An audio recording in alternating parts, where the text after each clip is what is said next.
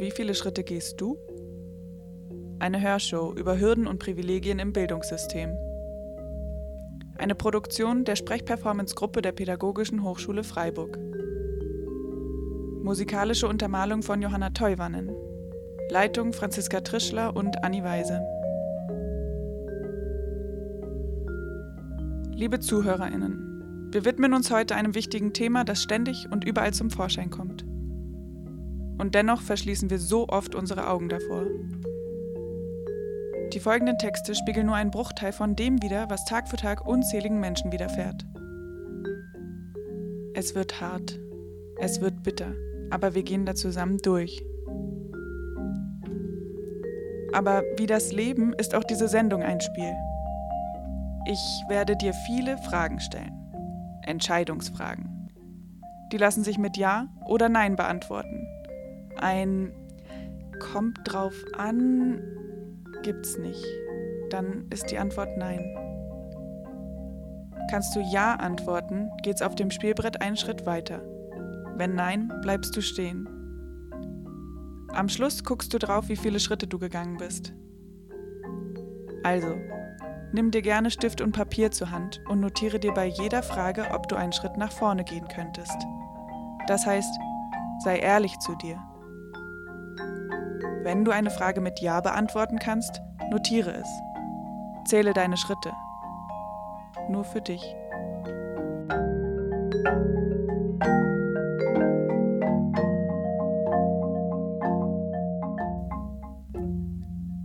Herzlich willkommen zu Und wie viele Schritte gehst du? Eine Hörshow über Hürden und Privilegien im Bildungssystem.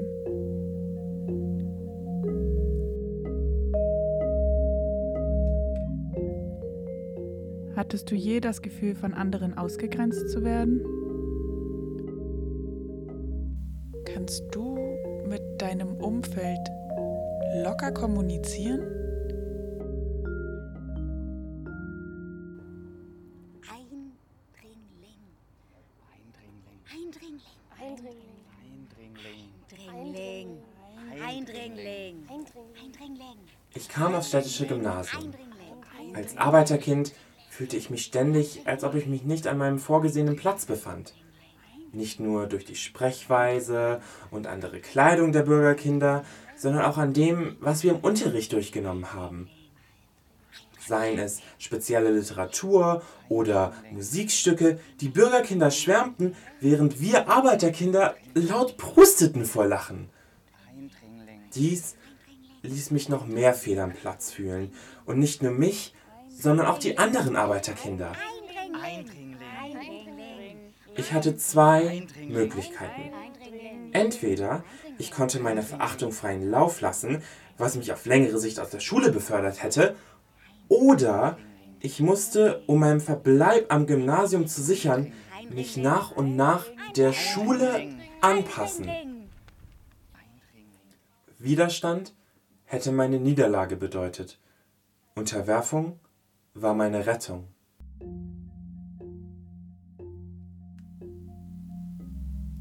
Findest du Antwort auf deine drängenden Fragen in der Bibliothek? Okay, es gab mal, ich glaube, das ist ein französischer Philosoph, Fachwissenschaftler, der hat Menschen untersucht und hat den Menschen gesagt, dass sich verschiedene Menschen in verschiedene Gruppen einteilen und diese Gruppen in ihrem Verhalten gebunden sind und aus diesem Verhalten niemals rauskommen. Der hat noch bis vor, ich glaube, fünf oder zehn Jahren gelebt, vielleicht lebt er immer noch. Und es geht darum, wie der französische Philosoph, Wissenschaftler heißt. Das war ein BW-Modul 1, die Vorlesung. Ähm, was hat er noch gemacht? Ja, der hat also Leute untersucht. Und was ganz wichtig ist von dem war eben, dass man niemals aus seinem Punkt, Punkt, Punkt rauskommen kann. Dass du dich immer so verhältst, wie in die Gruppe, in die du hineingeboren wurdest. Ja, was hat er noch so gemacht? Ähm, kommt niemand aus der Gruppe raus, in die man reingeboren wurde. Selbst wenn du in andere Gruppen reingehst, verhältst du dich trotzdem noch immer so, dass es quasi durch deine frühe Sozialisation kommst du niemals aus diesem Verhalten raus. So langsam fällt mir überhaupt nichts mehr ein, was ich noch zu dem weiß, weil er selbst nicht mehr so viel zu dem weiß. Hm.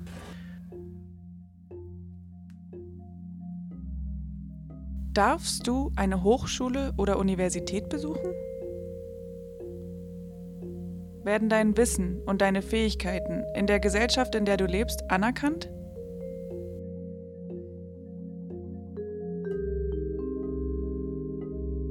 Wir schreiben das Jahr 1899. Ganz Europa hat Frauen die Immatrikulation an Universitäten erlaubt. Ganz Europa? Nein, die Universitäten des Deutschen Reichs weigern sich nach wie vor, Frauen als Studentinnen zuzulassen. Immerhin ist es den Frauen ja erlaubt, als Gasthörerinnen den Vorlesungen beizuwohnen. Ist das nicht genug? Nicht für mich. Ich möchte studieren und Ärztin werden. Das geht nicht als Gasthörerin. Ich darf da ja keine Prüfungen ablegen, kein Examen machen. Wozu habe ich denn das Mädchengymnasium besuchen dürfen und Abitur gemacht? Nur damit mir männliche Wissenschaftler sagen können, dass das weibliche Gehirn leider zu klein ist zum Studieren oder dass mein emotionales Gemüt doch nur dazu zu gebrauchen ist, Hausfrau und Mutter zu sein? Nur weil ihr Angst habt, uns als Konkurrentinnen im Berufsleben zu haben. Nein, meine Herren, so nicht. Wir verdienen es genauso wie Männer studieren zu dürfen. Eine Petition wurde eingereicht. Eine Petition für das Frauenstudium. Einige Frauen befürchten, wir begehren zu viel und unsere bisherigen Rechte werden uns wieder aberkannt. Wie die werten Herren Professoren denken sie, dass sich die altehrwürdige Universität Freiburg zur Frauenuniversität entwickeln wird, als einzige Universität, die Frauen zulässt. Und was hätte das für Folgen? Aber ich sage, lasst uns doch erst einmal sehen, wohin uns diese Petition wirklich führt. Das Wintersemester neigt sich dem Ende zu. Und mit dem Jahrhundertwechsel ändert sich noch etwas anderes als drei Zahlen im Jahr. Versuchs- und probeweise dürfen sich Frauen an badischen Universitäten immatrikulieren. Ich bin so glücklich. Mir wurde sogar erlaubt, mich im Nachhinein für das vergangene Semester einzuschreiben. Auch dieses Semester zählt. Ja, es sind derzeit nur Heidelberg und Freiburg, aber ich bin mir sicher, andere Universitäten in anderen Städten werden folgen. Und so war es auch. Die Freiburger Universität aber geht in die Geschichte ein, als die erste im Deutschen Reich, an der Frauen offiziell studieren durften. Ja, ein Schritt ist getan. Viele weitere Schritte werden und müssen noch folgen.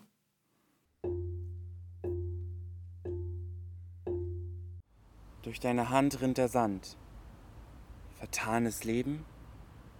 Hinterlass mehr als die Spur deiner Tatze, davon die Welt über genug schon erblickt.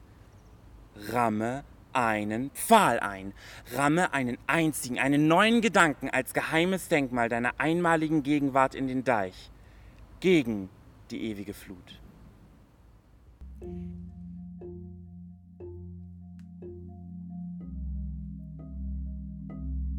Sagen dir andere, dass du schaffen wirst, was du dir vornimmst?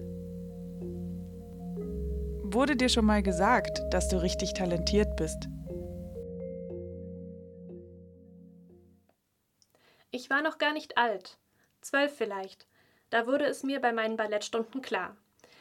Ich werde mal Tänzerin. Weil ich will. Nein, ich muss das machen. Ich kann in meinem Leben nichts anderes machen als tanzen. Ich bin sehr allein mit den Gedanken und vertraue mich dann der Ballettschule und meinen Eltern an. Ich werde nicht richtig wahr oder ernst genommen. Also geht das hier eigentlich alles gar nicht. Aber ich muss das doch machen. Tanzen ist für mich was, was ganz Heiliges. Da gehöre ich hin. Und ich kann was für die Menschen tun. Für viele ist das was ganz Großes. Was Großes. Kann ich mir das dann zugestehen? Dass ich was so Großes mache? Das, das geht ja eigentlich nicht. Aber ich muss das doch machen. Ich bewerbe mich an Tanzakademien, an denen ich nirgendwo genommen werde und ich mache halt doch noch Abitur. Aber ich trainiere weiter, ich muss das machen. Ich fange Ausbildungen und ein Studium an und es ist alles nicht gut und nicht schön. Und ich trainiere immer weiter und weiter und irgendwann, habe ich einen ganz breiten Horizont an Wissen und Können. Vielleicht bekommt man den auf geradem Wege nie. Und auf ganz vielen Umwegen komme ich doch noch zum professionellen Tanz und merke, das ist ja auch gar nicht alles. Und durch Zufall und auf noch mehr Umwegen komme ich zum Gesang und zum Schauspiel, weil auf den ganzen weiten Schlangenlinien zufällig die richtigen Menschen und Projekte warten. Mein angeknackstes Selbstbild und ich, wir beißen uns da durch. Und meistens bin ich allein mit meinen Zweifeln. Denn eigentlich bin ich ja gar nicht gut genug für das alles. Und da sind Menschen, die mich genau darin bestärken. Menschen, die mich nicht wahr oder ernst nehmen, die mir sagen, dass ich doch besser was Anständiges machen und diese Schnapsidee vergessen soll. Mein kleines Selbstbild macht mich da schwach. Das zieht Menschen an, die mich klein machen wollen. Menschen, die mir sagen, dass ich das nicht kann. Menschen, die mir bestätigen, dass ich nicht genug oder gut genug bin. Menschen, die mir am Lack kratzen aus Neid oder Projektion oder einfach, weil sie selber nicht klarkommen. Und ich ziehe mir das halt rein, weil ich nicht genüge und das hier eigentlich alles eh nicht geht. Aber ich musste das doch machen. Vielleicht habe ich mich deswegen da durchgebissen. Ich bin eine Einzelkämpferin geworden. Ich war neugierig und ich habe mir so viel selbst angeeignet, dass es vielleicht doch genügt. Dass ich inzwischen jemand bin. Vielleicht hätte ich die Schule abbrechen sollen. Mich hat das ganze System total ausgebremst. An Schulen werden künstlerische Fächer vernachlässigt. Das aktuelle Schulsystem schränkt viele Menschen in ihren künstlerischen Entfaltungspotenzialen extrem ein. Manche geben sogar auf, was ihnen wirklich wichtig ist. Und manche hören zu sehr auf andere. Und ich ich musste das machen.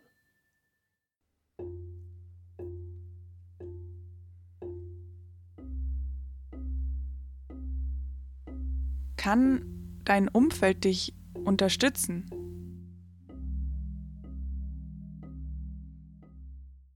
Diese Gruppen gibt es auch ein anderes Wort für. Es gibt zum Beispiel Vorstaats. Punkt, Punkt, Punkt. Vorstaats. Punkt, Punkt, Punkt. Wie könnte man das Wort noch anders beschreiben? Nein, lassen wir das mal weg. Hm. Und er hat eben gesagt, in diesem Verhalten bleibt man immer gleich und du wirst quasi reingeboren. Durch, oder man wird reingeboren durch die Erziehung, die die Eltern einen dann beibringen.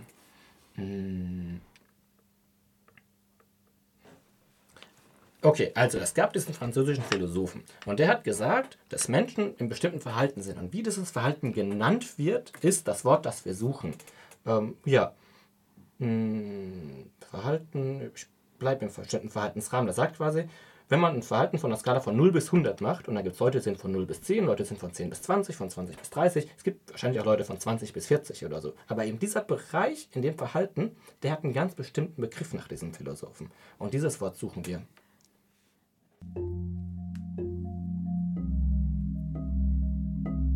Wenn du gerade erst eingeschaltet hast, hier ist die Hörshow und wie viele Schritte gehst du? Nimm dir gerne Stift und Papier zur Hand und notiere dir, wie viele Fragen du mit Ja beantworten kannst. Nur für dich. Hast du dich in der Schule wohlgefühlt? Kannst du die sanitären Anlagen des Geschlechts nutzen, welchem du dich zugehörig fühlst?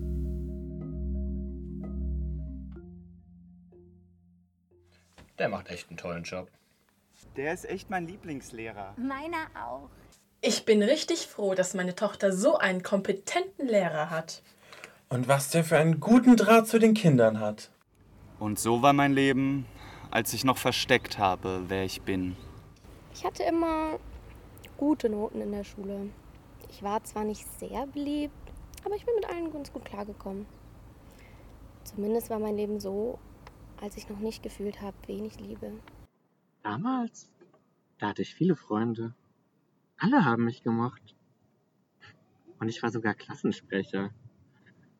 Es war ein Leben, wie man es sich so vorstellt. Naja, zumindest war es das, dass ich wusste, wer ich wirklich bin. Ich arbeite seit zehn Jahren an dieser Schule und mache meinen Job auch sehr gerne. Deshalb habe ich bisher immer geheim gehalten, dass ich eine Beziehung zu einem Mann führe. Ich hatte einfach Angst um meinen Job. Ich bin 14 Jahre alt und gehe in die 9. Klasse. Vor ein paar Wochen, habe ich gemerkt, dass ich Gefühle für meine beste Freundin habe. Sie ist echt toll. Aber ich habe wirklich große Angst, es ihr zu sagen. Ich wurde schon immer in Jungsklamotten gesteckt, obwohl ich das nie wollte. Es hat sich einfach irgendwie falsch angefühlt. Ich weiß aber auch nicht warum. Ich meine, ich bin ja ein Junge. Aber dann kam der Tag, an dem die Ehe für alle eingeführt wurde. Wir haben uns total gefreut und im Sommer darauf, da war es dann endlich soweit. Ja, und damit haben die Probleme erst so richtig angefangen. Und dann habe ich mich irgendwann doch getraut. Ich war den ganzen Morgen schon richtig aufgeregt. Und nach der Schule, da waren wir ein Eis essen. Und ich habe es ihr endlich gesagt. Eigentlich hat sie ganz cool gewirkt, aber damit haben die Probleme leider erst so richtig angefangen. Und dann hatten wir Sexualkundeunterricht und meine Welt wurde auf den Kopf gestellt. Meine Lehrerin hat uns erzählt, dass es Menschen gibt, die im falschen Körper geboren sind. Endlich hatte ich eine Antwort. Aber jetzt, jetzt fingen die Probleme erst so richtig an. Zu unserer Hochzeit habe ich natürlich das ganze Kollegium eingeladen. Zwei haben abgesagt, drei sind gekommen und von den anderen zehn habe ich überhaupt nichts gehört. Als ich am nächsten Tag in die Schule kam, hatte meine Freundin es schon allen erzählt. Als ich in die Klasse gekommen bin, wurde es plötzlich ganz ruhig. Und alle haben mich angeschaut. Einer hat sogar noch Lesbe! gerufen. Da dachte ich das erste Mal, du hast einen riesen Fehler gemacht. Das ging ein paar Monate so und wurde immer schlimmer. Ich wurde richtig gemobbt und ich hatte keine Freunde mehr. Irgendwann hatte ich dann ein Gespräch mit meinen Eltern und meiner Lehrerin.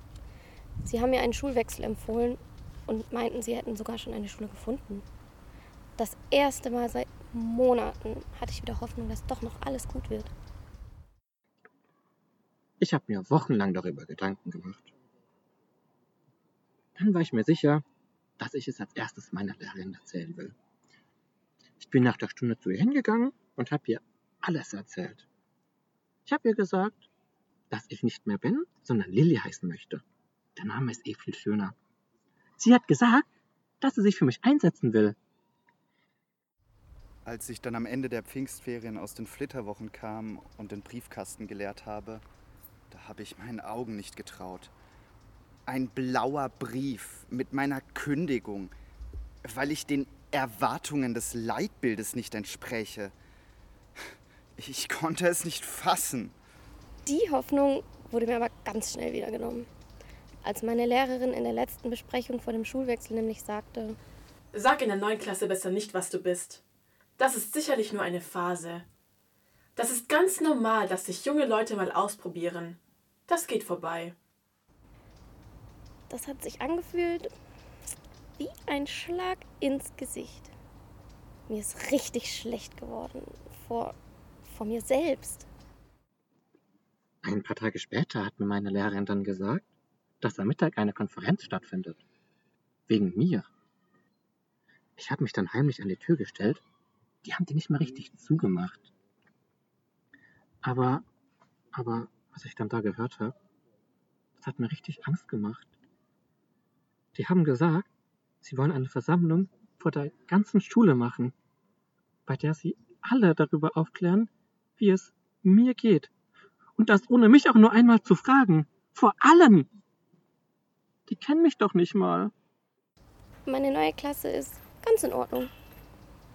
Ich habe mich gleich am ersten Tag mit einem Mädchen angefreundet, die mittlerweile meine neue beste Freundin ist. Und ich habe ihr erzählt, warum ich Schule gewechselt habe.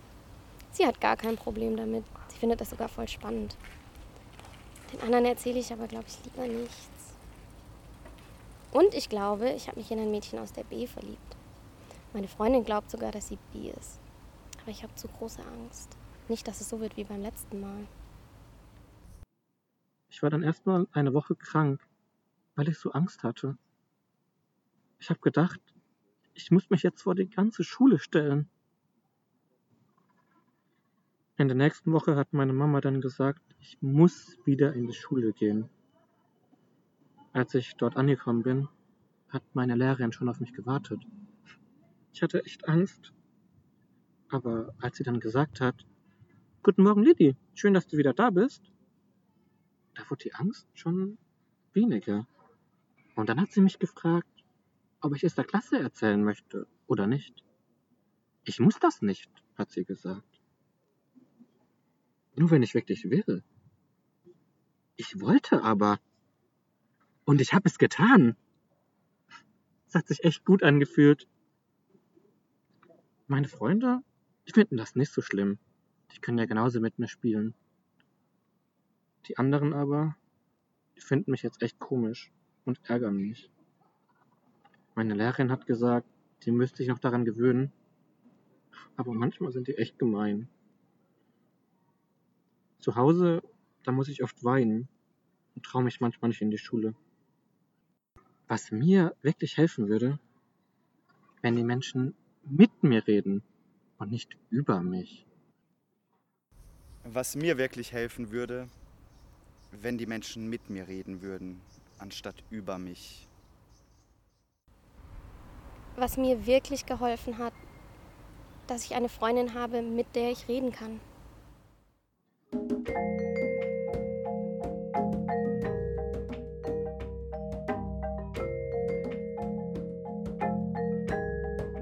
Diskutierst du gerne mit anderen? Bist du über eine WhatsApp-Gruppe mit Kommilitoninnen vernetzt?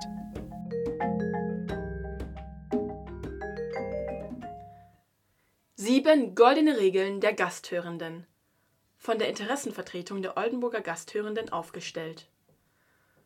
Uns Gasthörenden ist bewusst.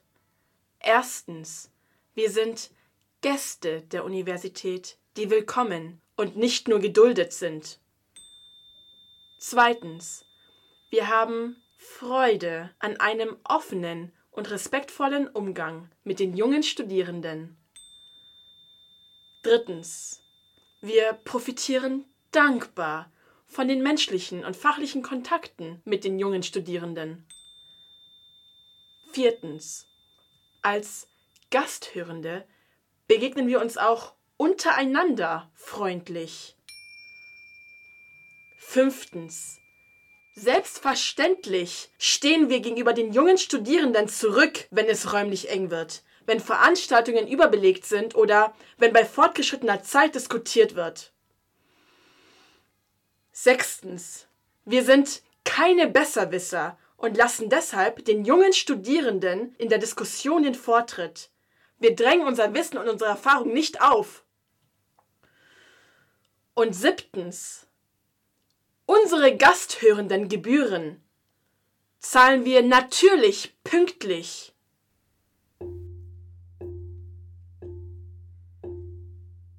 Kannst du dich überall selbstständig hinbewegen? Kannst du dich spontan mit KommilitonInnen treffen?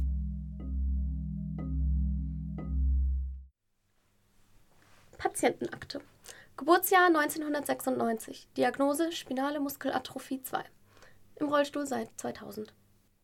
Dem Patienten wurde die Erbkrankheit Spinale Muskelatrophie 2 diagnostiziert. Dabei kommt es durch Absterben motorischer Neuronen zur Rückbildung der Skelettmuskulatur. Der Patient kann nicht und wird auch niemals wieder laufen können. Weitere Lebenserwartung 10 bis 20 Jahre. 10 bis 20 Jahre. Dem Patienten wird eine Einschulung in ein sonderpädagogisches Bildungszentrum mit Schwerpunkt körperliche Behinderung empfohlen. Sonderschule, Hauptschulabschluss, Behindertenwerkstatt. Freiburg, den 13. März 2001. Und heute? Heute haben wir das Jahr 2020. Ich sitze in meiner Einzimmerwohnung in einem Studierendenwohnheim und versuche dem Drang des Kühlschranks zu widerstehen, um mich nicht schon wieder, wie die letzten drei Stunden, vor meine Hausarbeit zu drücken. 10 bis 20 Jahre. Meine Eltern haben mich zum Glück nicht einfach meinem Schicksal überlassen. Sonderschule, Hauptschulabschluss, Behindertenwerkstatt. Hürden gibt's nur im Kopf, haben sie immer zu mir gesagt. Ob ich zu kämpfen hatte? Nein. Sie hatten zu kämpfen. Sie haben ihre Jugend für mich aufgegeben, damit ich ein möglichst normales Leben führen kann. Sonderpädagogisches Bildungszentrum? Sie wussten es besser. Ich war auf einer normalen Grundschule. Ich habe an einem normalen Gymnasium mein Abitur gemacht. Ich hatte zu jeder Zeit eine Betreuung an meiner Seite, sozusagen eine Erweiterung meines behinderten Körpers. Für mich war das normal. Ein normales Leben habe ich dennoch nicht geführt. Nicht, weil ich es mir so ausgesucht habe. Normal ist schließlich immer nur das, was man in seinem eigenen Umfeld als normal erlebt. Mein Leben war also das Normalste, das ich hätte führen können. Unnormal wurde ich erst durch die anderen. Die anderen. Was ich damit meine? Der ganze Bullshit, der aus den Mündern der Leute kommt. Die ganzen grenzwertigen Fragen, die man gestellt kriegt. So viele Fragen, dass man ein ganzes Bingo-Feld damit füllen könnte. Lust auf eine Runde? Ja, dann los geht's! Bullshit Bingo! Sehr verehrtes Publikum, wir heißen Sie herzlich willkommen zu einer neuen Folge von Bullshit Bingo! Setzen Sie Ihr Kreuz, wenn Ihnen die Frage bekannt vorkommt und am Ende werden Sie sehen, wie viel Bullshit in Ihrem Kreis rumschwirrt. Bereit? Dann kann's also losgehen. Im Rollstuhl sitzen. Also ich könnte das ja nicht. Kreuz. Und ach ja, danke für die Info, Bro. Musst du ja zum Glück auch nicht, ne? Und wenn doch, kann ich dir sagen, so schwer ist Sitzen wirklich nicht. Schläfst du denn auch im Rollstuhl? Nächstes Kreuz. Und nur damit du es weißt, ich schlafe wie jeder andere Mensch auch in einem normalen Bett. Kannst du Sex haben? Ob ihr es glaubt oder nicht, selbst wildfremde Menschen fragen mich das. Und zwar so normal, als würde ich sie nach ihrer Lieblingsstellung fragen. Auf jeden Fall ein Kreuz. Darfst du betrunken Rollstuhl fahren? Kreuz, Kreuz und nochmal Kreuz. Ja, ich darf betrunken Rollstuhl fahren, du darfst ja auch betrunken laufen. Und nein, ich brauche keinen Führerschein, denn ich habe keine andere Wahl. Ach, und ganz nebenbei, Bingo!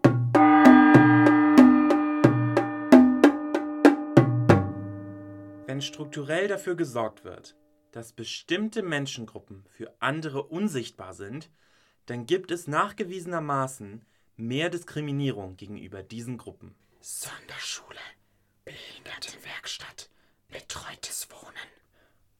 Seitdem ich an der PH immatrikuliert bin, komme ich mit jedem Semester meinem Traum ein Stück näher.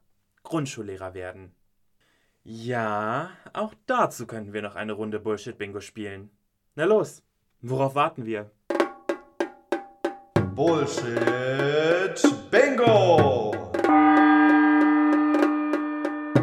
Gibt es denn ein richtiges Referendariat für Behinderte? Kannst du vom Rolli aus überhaupt irgendwie was an die Tafel schreiben? Also ich fände das ja total schwierig, sich gar nicht so richtig in der Klasse bewegen zu können. Hast du nicht Sorge, dass dich die Kinder die ganze Zeit auslachen oder nicht ernst nehmen?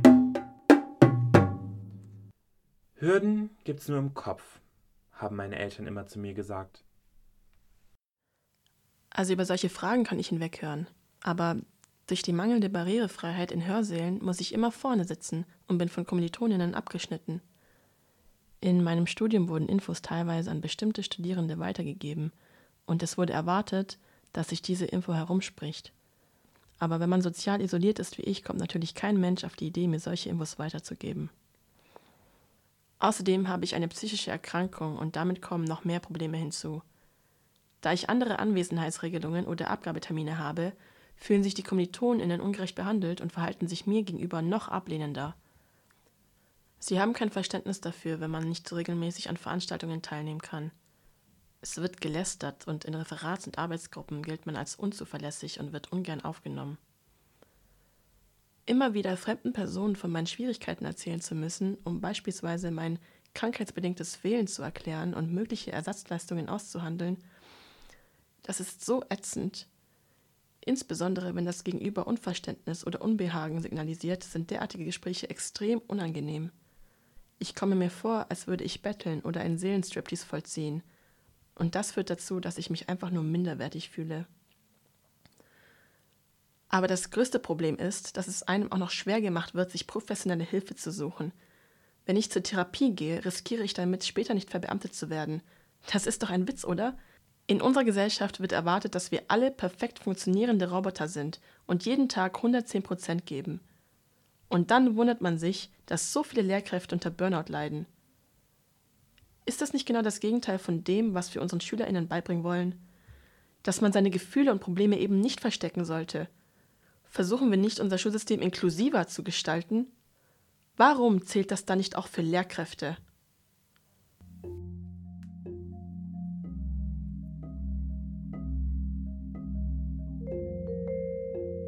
Bist du BAföG berechtigt?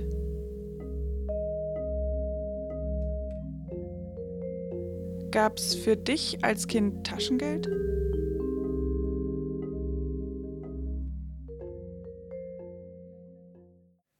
Ein Kind zur Schule zu schicken ist eine kostspielige Sache, auch in Deutschland.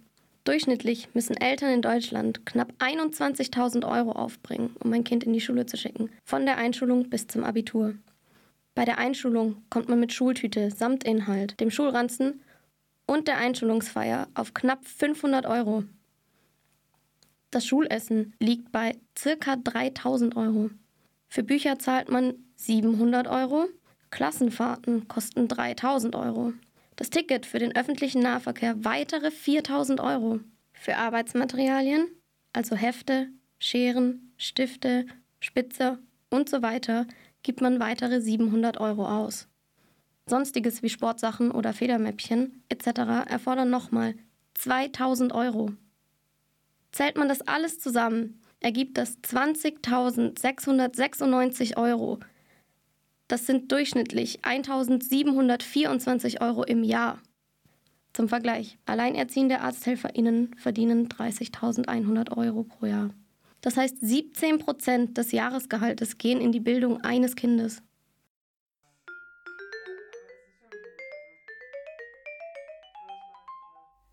Kannst du dich mit deiner Herkunft identifizieren? Sie ist eine Person und spricht fünf Sprachen. Oder sie ist fünf Personen und spricht Mischmasch. Sie spricht fünf Sprachen. Algerisch, Deutsch, Englisch, Französisch und Estnisch. Jede Sprache aus anderen Gründen. Jede Sprache auf einem anderen Niveau. Jede Sprache zeigt etwas andere Züge ihrer Persönlichkeit. Aufgewachsen ist sie bilingual und bikulturell. Ihr Vater ist Algerier. Wenn sie bei ihrer Familie in Algerien ist und Algerisch spricht, ist sie sehr vorsichtig mit was und wie sie es sagt. Sie versucht, sich an die Regeln der Kultur zu halten, auch wenn es ihr persönlich nicht gefällt, dass Männer ihr übergestellt sein sollen. Ihr fehle es an Respekt, heißt es, wenn sie sich weigert, fremde Menschen anzufassen oder zu küssen. Wenn sie Algerisch spricht, ist sie ein eher stiller Mensch. Aufgewachsen ist sie bilingual und bikulturell.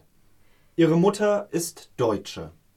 Wenn sie Deutsch spricht, ist sie offen, ehrlich, direkt und nimmt wirklich kein Blatt vor den Mund.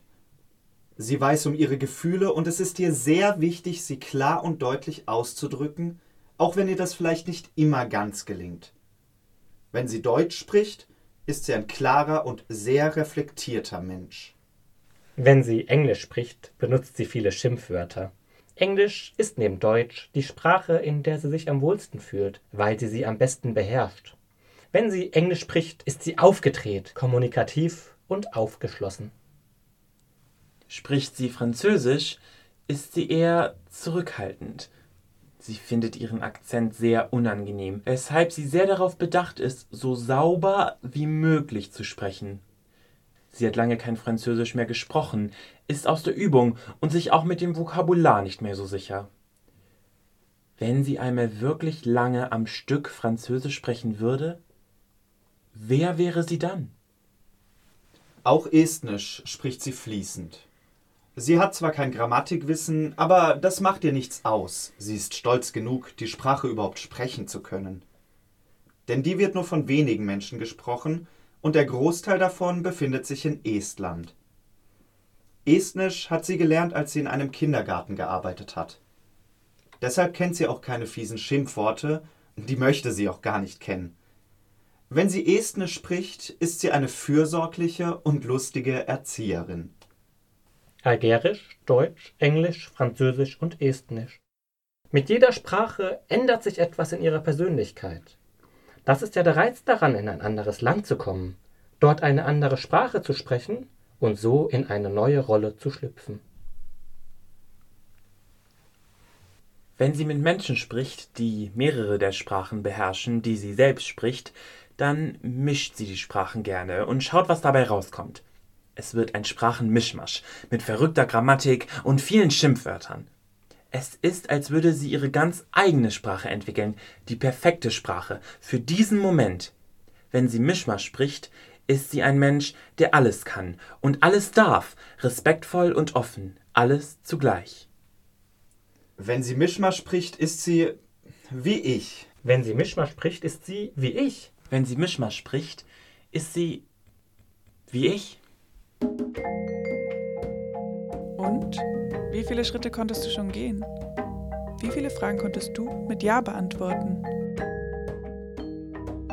Sprechen alle deinen Namen auf Anhieb richtig aus? Gehst du bedenkenlos an einer Polizeikontrolle vorbei? Wir tragen Häkchen im Namen. Jemand, der mich gern hatte, nannte meine mal Schmuck. Ich empfand sie in Deutschland eher als Hindernis. Sie stimmten Beamte und Vermieter skeptisch, und an den Grenzen dauerte die Passkontrolle länger als bei Petra vor und Ingo hinter mir. In meinem Pass war außerdem zwölf Semester lang vermerkt, dass mein Aufenthalt in Deutschland ausschließlich zum Zweck des Studiums erlaubt sei. Also befragten mich die emsigsten unter den Grenzschützern nach meinen Studienfächern. Die waren ebenfalls angeführt. Sie fragten trotzdem. Es war ein Test. Wenn man die Antwort verbockte, weil man die eigenen Studienfächer nicht kannte, war das Visum womöglich gefälscht.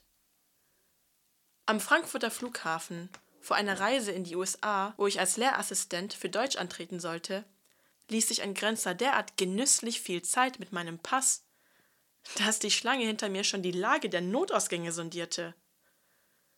Irgendwann rief der Beamte, als sei ihm das Visum gerade erst aufgefallen Du studierst ja. Was studierst du denn? Er schrie. Irgendwie schrie er jedes Wort, als sei es das Wichtigste. Slavistik, gab ich in gleicher Lautstärke zurück. Die Antwort entlockte ihm ein anerkennendes Nicken. Ist bestimmt viel Mathe, rief er, blätterte weiter und erkundigte sich noch. Was hast du in Tunesien gemacht? All inclusive und mich dann vor allem über das Buffet aufgeregt. Es hätte mir egal sein können, dieses namentliche Exotentum. Immerhin hatte ich selbst manchmal Schwierigkeiten, deutsche Namen vorurteilsfrei einzuordnen. In einer Unterhaltung über ein Paar, das ich nicht kannte, fragte ich, wer von den beiden die Frau sei, Hauke oder Sigrid. Und dann waren beides Frauen. Und ich war überführt.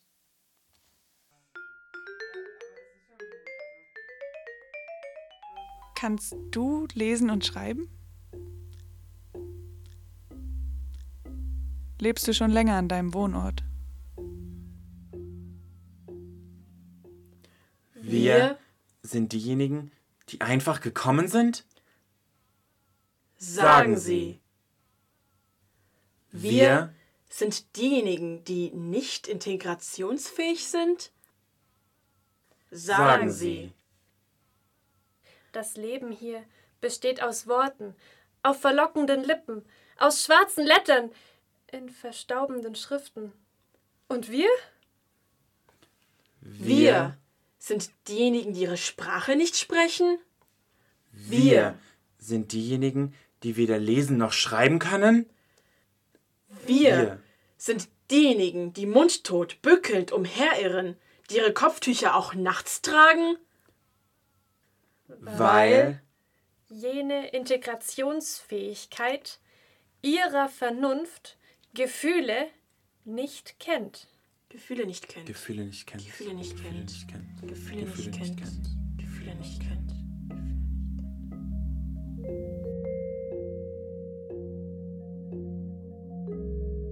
Hast du eine allgemeine Hochschulreife?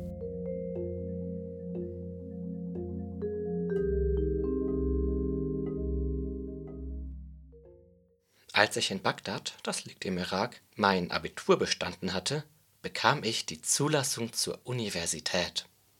Die Fächer Mathematik, Physik und Chemie haben mir eigentlich keinen Spaß gemacht. Trotzdem musste ich das Fach Finanzwissenschaften studieren. Ich habe mir das nicht ausgesucht. Stattdessen wollte ich gern Literaturwissenschaften studieren und wäre sogar mit Lehramt zufrieden gewesen. Aber das war eben nicht meine Entscheidung, denn den Abiturientinnen wurde vom Bildungsministerium einfach ein Platz zugewiesen. Ob man diesen wollte oder nicht, dafür interessierten sie sich gar nicht. Von meinem Studium der Finanzwissenschaft habe ich nicht viel mitbekommen. Zwei Semester lang saß ich gelangweilt im Seminarraum. und las heimlich Gedichtbände und Romane. Dann wurde ich aus politischen Gründen exmatrikuliert und mein Leben überschlug sich. Später im Ausland Etwa ein Jahrzehnt später. träumte ich noch immer von einem Literaturstudium. In Deutschland jedoch stand mir dann keine irakische, sondern erstmal eine deutsche Behörde im Weg.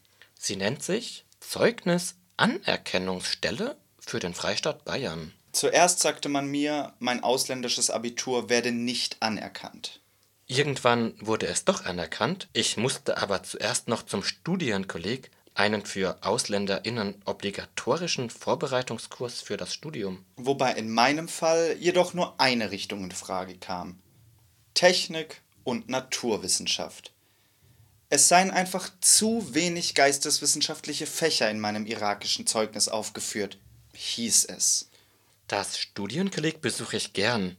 Aber wieso sollte ich Informatik oder Mathematik studieren? fragte ich den Angestellten der Zeugnisanerkennungsstelle. Literatur? Bitte! Das geht nicht. Darf ich dann vielleicht Philosophie, Kunstgeschichte oder Archäologie studieren? Dann bringen Sie uns bitte ein Zeugnis mit geisteswissenschaftlichen Fächern. Woher? Keine Ahnung. Ich war unendlich wütend. Ich versuchte die ganze Angelegenheit zu vergessen und abzuhaken. Ich jobbte weiter und wartete auf mein Leben. Nach dem Sturz der irakischen Diktatur erzählte mir mein Bruder am Telefon, es gebe in Bagdad nun die Möglichkeit, die Abiturprüfung in Richtung Geisteswissenschaften zu absolvieren. Sofort meldete ich mich als Fernschüler an. In jener Zeit arbeitete ich für eine Reinigungsfirma in München und putzte früh morgens die Büroräume einer Frauenzeitschrift und am Nachmittag putzte ich ein privates Krankenhaus, das fast immer leer stand. Und nebenbei lernte ich für die Prüfung. Nach einem Jahr bekam ich das zweite Abitur meines Lebens. Wieder tauchte ich in der Zeugnisanerkennungsstelle für den Freistaat Bayern auf. Doch meine beiden Zeugnisse waren noch immer nicht ausreichend, um sofort mit dem Studium beginnen zu können. Ich sollte trotzdem zuerst das Studienkolleg besuchen. In Potsdam also wurde ich endlich am Studienkolleg immatrikuliert. Ich lernte zwei Semester lang Deutsch und Literatur und andere Fächer und machte dann das dritte Abitur meines Lebens. Ein deutsches Abitur dieses Mal, um endlich, endlich, endlich mit dem Studium beginnen zu dürfen.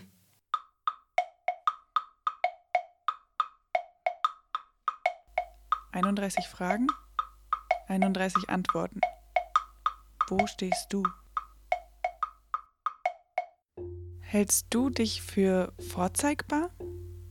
Schaust du Fotos von dir an? Vergleichst du dich gerne mit anderen? Sich selber lieben. Das ist sozusagen der Trend der letzten Jahre. Und wer das kann, hat auch ein echt starkes Selbstbewusstsein. Ja, aber wisst ihr eigentlich, wie schwer das ist, sich selbst zu mögen? wenn man alle Nase lang vor Augen gesetzt bekommt, dass Frau von heute nur attraktiv ist, Wenn sie ein bestimmtes Gewicht auf die Waage bringt, lange schlanke Beine, keine Orangenhaut an den Oberschenkeln, einen strammen Po perfekte Haut und gesundes Haar hat, und der Spuk fängt ja morgens mit einem Blick aufs Handy in die Zeitung oder Zeitschrift schon an. neue Tipps und Tricks für den besser geformten Po, Wie werde ich mein lästiges Bauchfett los in sieben Wochen zur Bikini-Figur? 10 Kilo in 10 Tagen verlieren. Hier ein Pülverchen, da eine Diät und natürlich sind solche Artikel mit Bildern von der Sorte Frau geschmückt, deren Körper so gut wie perfekt erscheint. Und ja, man soll das nicht, Aber man muss sich doch einfach vergleichen. das geht ja fast nicht anders.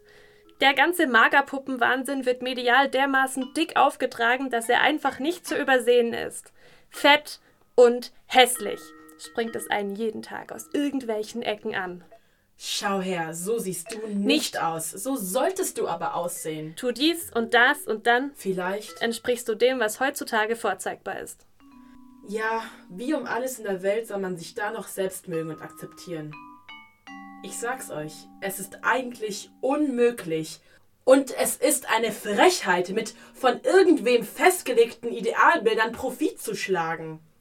Also, an die Schlankheitswahn-Apostel. Es ist nicht an euch, Menschen aufgrund ihres Aussehens schlaflose Nächte zu bescheren. Es ist nicht euer Recht, Menschen auf ein Idealbild zurechtzustutzen. Lasst doch bitte jede und jeden für sich gut sein. Schreibt euch das hinter eure perfekten Ohren.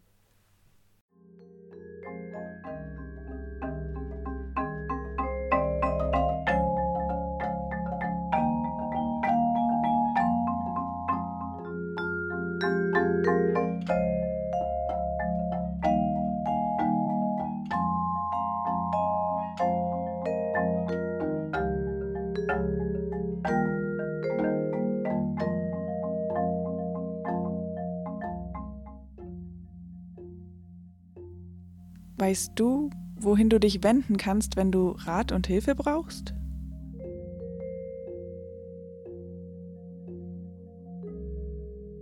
Hast du in der Schule schwimmen gelernt?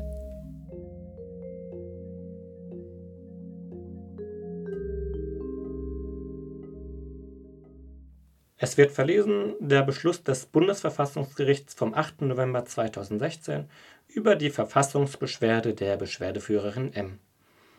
Die Beschwerde richtet sich dagegen, dass die Schulleitung der Beschwerdeführerin am 6. September 2011 die Befreiung vom koedukativen Schwimmunterricht für Mädchen und Jungen verwehrte. Als Grund für die Befreiung vom Schwimmunterricht hatte die Beschwerdeführerin angegeben, dass ihr muslimischer Glaube es nicht gestatte, leicht bekleidete Jungen bzw. Männer anzusehen und selbst mehr nackte Haut zu zeigen als die Haut der Hände und des Gesichts. An der Schule, welche die Beschwerdeführerin besucht, werden viele Schülerinnen und Schüler muslimischen Glaubens unterrichtet. Es ist dort nicht ungewöhnlich, dass muslimische Schülerinnen eine zur Wahrung der muslimischen Bekleidungsvorschriften entwickelte Ganzkörperschwimmbekleidung, auch als Burkini oder Hashima bekannt, tragen. Die Schulleitung verwies deswegen die Beschwerdeführerin auf das Tragen eines Burkinis. Was den Anblick der leicht bekleideten Jungen betrifft, äußerte sich die Schulleitung wie folgt. Der Anblick von leicht bekleideten Jungen und Männern gehöre in Deutschland im Sommer zum Alltag. Der Burkini trägt nicht zur Integration bei. Er grenzt weiter aus. Was denken Sie, wie viele Blicke man bekommt, wenn man mit so einer Klamotte im Schwimmbad auftaucht? Ich bin stolze Besitzerin eines Burkinis. Ich gehe damit ständig schwimmen. Mich haben die Blicke anfangs gestört, aber mittlerweile nicht mehr. Man muss sich dann fragen, wer wirklich nicht integrationsfähig ist. Ich oder die Menschen, die mich, wenn ich den Burkini trage, anstarren. Toll, jetzt kriegt sie keine Sechs mehr, aber wird ausgelacht, weil sie einen Burkini trägt, anstatt normale Badekleidung. Man muss sich schon etwas anpassen, wenn man in Deutschland leben will. Durch den Burkini muss sie sich ja nicht vor den Jungs zeigen. Was will sie denn noch? Ich wüsste nicht, wie ich als Lehrer mit einer solchen Situation umgehen würde. Der Burkini ist ein Entgegenkommen, mit dem ich leben kann.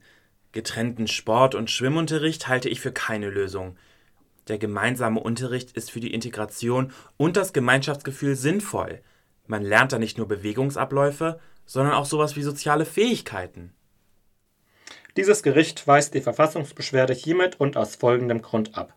Die Schule ist verpflichtet, Schülerinnen und Schüler auf ein Leben in der deutschen Gesellschaft vorzubereiten. Dazu gehört der Anblick leicht bekleideter Jungen und Männer. Die Glaubensfreiheit der Beschwerdeführerin muss hinter dem schulischen Wirkungsauftrag zurücktreten.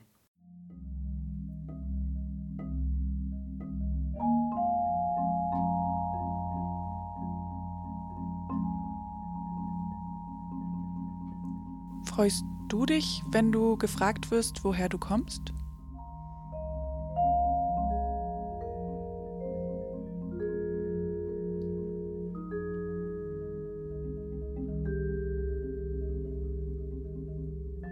Ich bin aufgewachsen als deutsch-algerisches Mädchen. Wenn ich jetzt mit Menschen spreche, die mich als Kind kannten, höre ich meistens, ja du. Du warst für mich früher immer die, die kein Schweinefleisch isst und nicht in die Kirche geht. In Algerien dagegen bin ich grundsätzlich die Deutsche. Wenn ich zu Besuch bin, werde ich auf der Straße von allen möglichen Menschen intensiv angestarrt. Man sieht mir an, dass ich weder in Algerien wohne noch dort aufgewachsen bin. Ich kann jetzt nicht genau meinen Finger drauflegen, was mich anders macht. Gut, wenn ich frage, bekomme ich natürlich die klassischen Vorurteile genannt wie Deutsche sind immer pünktlich, Deutsche sind verstockt, Deutsche verstehen keinen Spaß. In Deutschland falle ich viel weniger auf. Nicht, dass mich das stören würde, ich stehe nicht so gerne im Mittelpunkt. Aber das ändert sich schlagartig, wenn mein Name irgendwo auftaucht. Früher bin ich gerne ab und zu mit meinem Vater in die Moschee gegangen. Ich habe gebetet, gefastet und jeden Sonntag hatte ich Arabischunterricht, um irgendwann mal den Koran lesen zu können. Ich habe die Feiertage des Islam gefeiert, aber auch die des Christentums. Schließlich ist die eine Hälfte meiner Familie deutsch, wenn auch nicht besonders religiös. In der Schule war ich die, die nicht in den Religionsunterricht geht. Allerdings hatte ich immer das Glück, in kulturell gemischten Klassen gewesen zu sein, womit ich nicht die Einzige war, die Ethik hatte oder frei hatte zu dem Zeitpunkt. Allerdings gab es Situationen in der Schule, in denen man schon auch gemerkt hat, dass der Islam einfach sehr stigmatisiert wird. Im Französischunterricht zum Beispiel. Wir haben ein Buch gelesen über ein Mädchen, das Algerierin war und in Frankreich gelebt hat. Und heimlich einen Freund hatte. Als ihre Familie das herausfindet, wird sie unter einem Vorwand nach Algerien geschickt und ihr werden ihre Papiere entnommen, damit sie nicht mehr zu ihrem Freund kann und sündigen kann. In einer anderen Schulstunde haben wir einen Film über Ehrenmord geschaut. Als ich meine Lehrerin dann fragte, ob wir vielleicht auch mal die guten Seiten des Islam beleuchten könnten und nicht nur die schlechten, meinte sie nur, ich habe da mit einer Kollegin schon drüber gesprochen, die hatte auch so ein Problemkind. Das Problemkind war in diesem Fall ich, mit meiner Herkunft und meiner Bitte. Das hat dann doch gestochen. Also habe ich sie darauf angesprochen, warum ich denn jetzt ein Problem sei wenn ich doch nur dafür sorgen wollte, dass die Vorurteile, die sie gerade kreiert hatte, wieder genommen werden mit ihrer reinen Negativbeleuchtung. Sie hat mich ignoriert und ich war einfach noch zu schüchtern, um nochmal was zu sagen. Ansonsten bin ich in der Schule recht glimpflich davon gekommen, weil meine MitschülerInnen einfach nicht genug über Algerien wussten, um sich in der Hinsicht über mich lustig zu machen. Nur über die Sprache haben sie gelacht, weil sie fanden, die klingt komisch, was sie ja auch tut. Trotzdem habe ich mich mit dem Islam identifizieren können, weil er Teil der Kultur ist, zu der meine Familie gehört. Und diese Kultur mochte ich besonders als Kind sehr gerne. Die Herzlichkeit der Menschen in Algerien, die Basare, die Freude über Musik, die Tatsache, dass ich mich dort gefühlt habe wie in einer anderen Welt, was unterschiedliche Kulturen ja auch so ein bisschen sind. Das alles sind Dinge, die ich sehr schätze.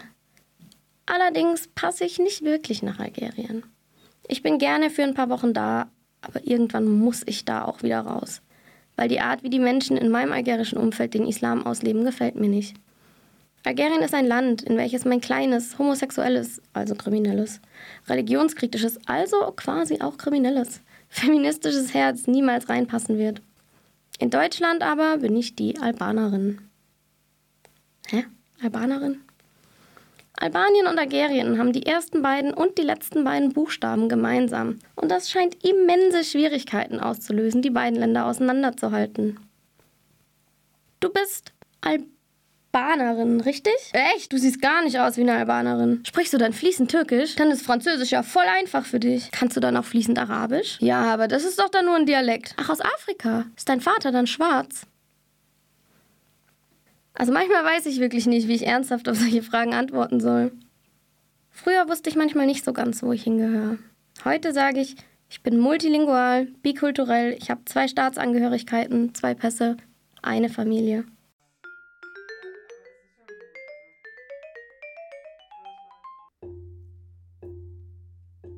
Kannst du für deine Rechte einstehen? Bist du schon mal für deine Rechte eingestanden?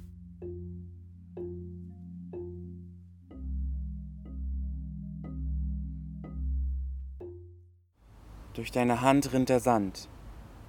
Vertanes Leben? Hinterlass mehr als die Spur deiner Tatze, davon die Welt über genug schon erblickt. Ramme einen Pfahl ein, ramme einen einzigen, einen neuen Gedanken als geheimes Denkmal deiner einmaligen Gegenwart in den Deich, gegen die ewige Flut.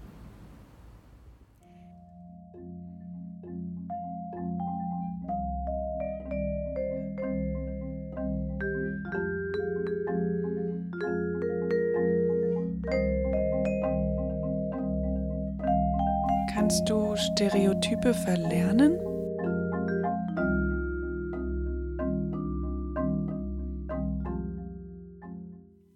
Bestehendes kann durch anderes ersetzt werden.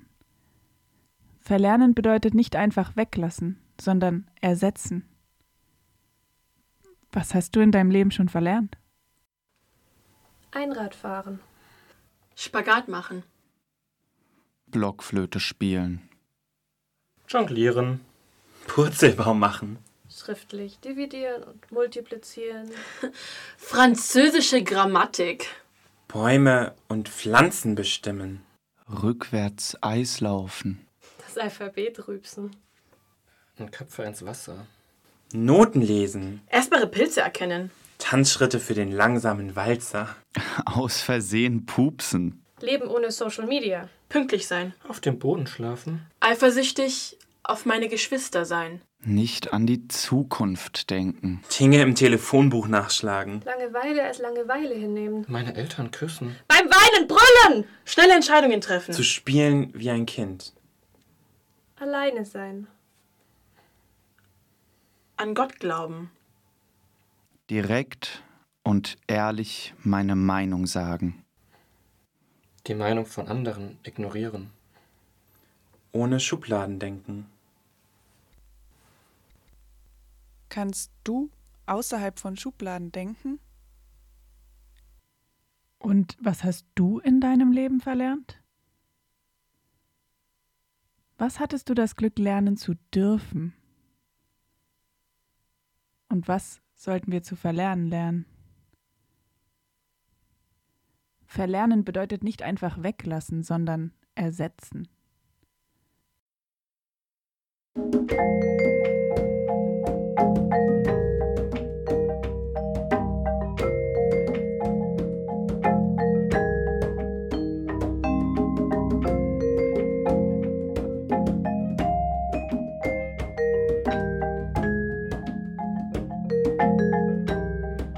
Das war Und wie viele Schritte gehst du? Eine Hörshow über Hürden und Privilegien im Bildungssystem.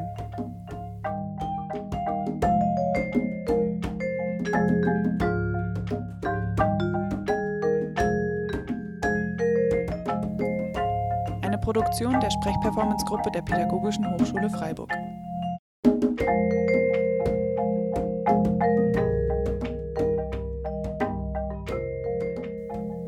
Sprechenden Josua Paquet, Tanja Gläser, Sven Bode, Yamina Hamadi, Pascal Jessen und Muriel Oblio.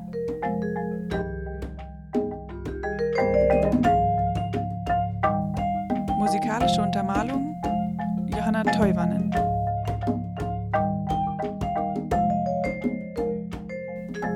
Leitung Franziska Trischler. Assistenz, Aufnahme und Schnitt Anni Weise.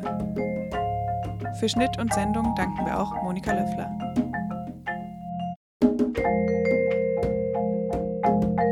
Die eben gehörten Texte sind von uns sowie José Oliver, Günter Kunert, Abbas Kider und Sascha Stanischitz.